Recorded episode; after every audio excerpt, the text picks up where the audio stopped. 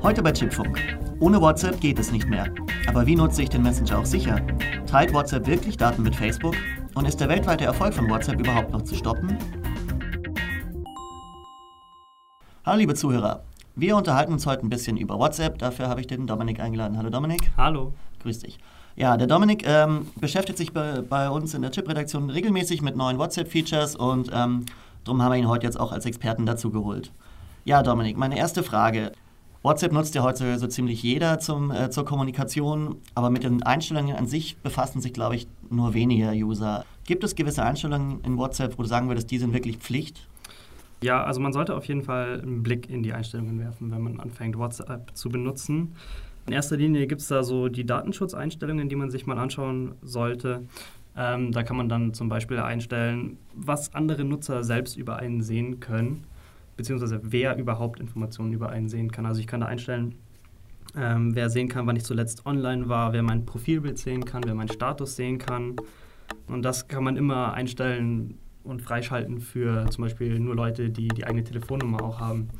Und das ist eigentlich so die Mindesteinstellung, die man wählen sollte. Einfach um sicherzugehen, dass nicht jeder dahergelaufene, der jetzt seine Telefonnummer hat, ähm, jederzeit auslesen kann, wann du online bist zum Beispiel. Außerdem kann man zum Beispiel die Lesebestätigungen deaktivieren, damit die blauen Haken nicht mehr erscheinen. Umgekehrt heißen diese Einstellungen aber auch immer, dass man dann selbst bei anderen zum Beispiel auch die Lesebestätigungen nicht mehr erhält.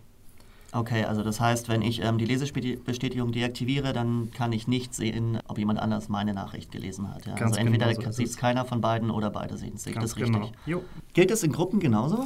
Nee, Gruppen sind da tatsächlich eine Ausnahme. Also da gelten nochmal andere Regeln. Wenn zum Beispiel alle eine Nachricht gelesen haben, dann erscheinen auch da die blauen Haken. Okay. Es gibt allerdings relativ neu noch eine weitere Sicherheitseinstellung, die man aktivieren kann. Das ist die Verifizierung in zwei Schritten, wie WhatsApp das nennt.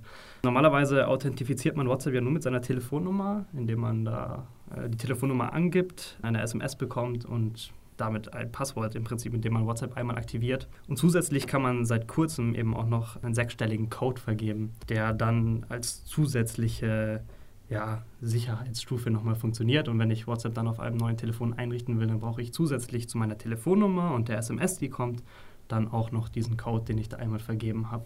Ist das das, was man dann gerne als Zwei-Faktor-Authentifizierung bezeichnet? So oder? funktioniert das im Prinzip, aber es ist auch ähm, vergleichbar mit einem ganz gewöhnlichen Login, wo ich einerseits Benutzername habe, was bei WhatsApp eben vergleichbar ist mit der Telefonnummer und dann ein Passwort, das ich einmal festgelegt habe. Das kann man zusätzlich, wenn man möchte, auch noch, kann man da seine E-Mail-Adresse hinterlegen, mit der man im Notfall dann diesen Passcode wiederherstellen kann.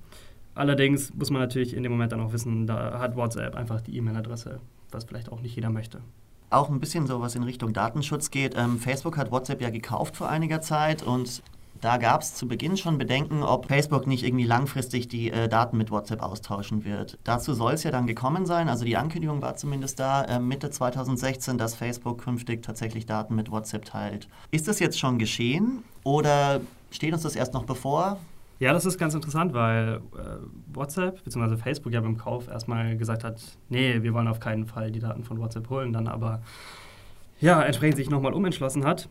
Und darauf haben dann in Deutschland die Verbraucherzentralen im Prinzip reagiert, die gesagt haben, nee, so geht's aber nicht. Wir nutzen hier WhatsApp und es ist nicht okay, dass die Daten einfach weitergegeben werden.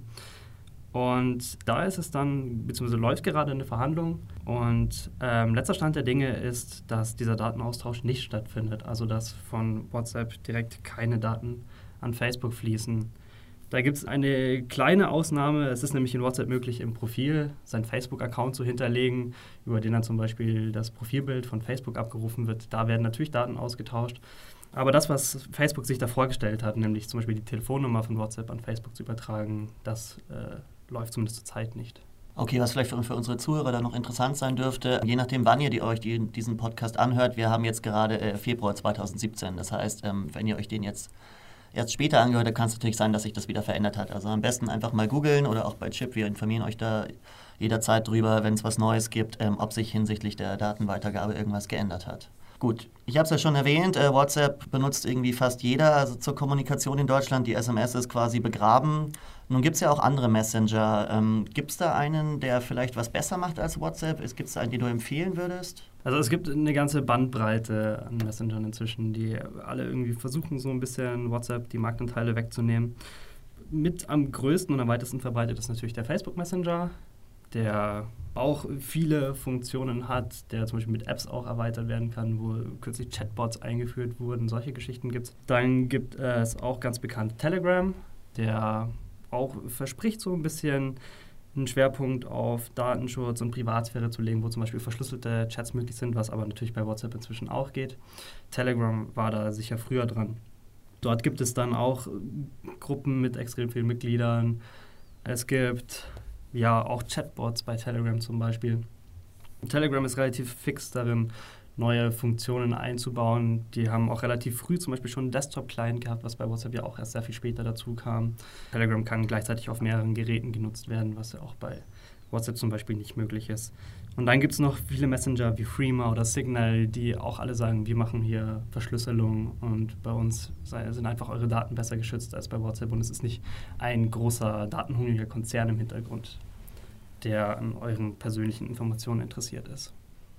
Okay, jetzt haben wir eine ganze Reihe von Alternativen auch gehört, ähm, die zum Teil anscheinend auch wirklich sicherer sind als WhatsApp.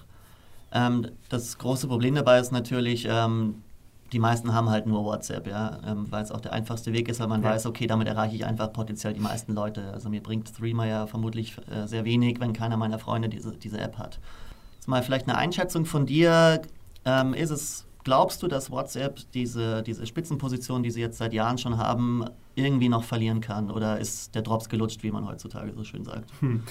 Also ich würde mich fast dieser Einschätzung anschließen, dass WhatsApp in der Hinsicht nicht mehr wirklich zu schlagen ist. Also das ist ganz klar ein Henne-Ei-Problem. Ähm, es gibt zwar viele Messenger, die gute Funktionen haben, aber solange die einfach von wenigen Menschen genutzt werden, gibt es im Prinzip für viele einfach keinen Grund, da nochmal von WhatsApp zu wechseln. Und wir haben auch gesehen, dass WhatsApp sich viele Skandale im Prinzip schon geleistet hat in der Vergangenheit und keiner davon irgendwie nachhaltig dazu geführt hätte, dass jetzt Nutzer in größerer Zahl zu anderen Messengern wechseln. Also für alle diese Messenger ist es ganz schwierig, ähm, einfach nennenswerte Zielgruppen da zu erreichen. Auch Telegram, was ja schon so mit einer der, der beliebtesten Alternativen ist zu WhatsApp, auch die haben es bisher nicht geschafft, dass sie in Deutschland irgendwie nennenswerte Zahlen Telegram tatsächlich benutzen würden langfristig. Okay, ja, dann äh, vielen Dank für diese Einschätzung und natürlich auch ähm, für die ganzen Informationen, die du uns geliefert hast. Genau, was kann man abschließend sagen? Ja, checkt auf WhatsApp bitte auf jeden Fall mindestens einmal eure Einstellungen. Das ist einfach Pflicht. Gerade damit ihr einfach nicht von jedem x-beliebigen Menschen gefunden werden könnt und euch da ein bisschen schützt. Also das ist eine Sache von einer Minute, glaube ich. Dann sind die wichtigsten Einstellungen getroffen. Überlegt euch, ob ihr die Lesebestätigung an- oder ausschalten wollt. Und ja, dann hört man sich beim nächsten Podcast. Macht's gut. Vielen Dank fürs Zuhören. Ciao.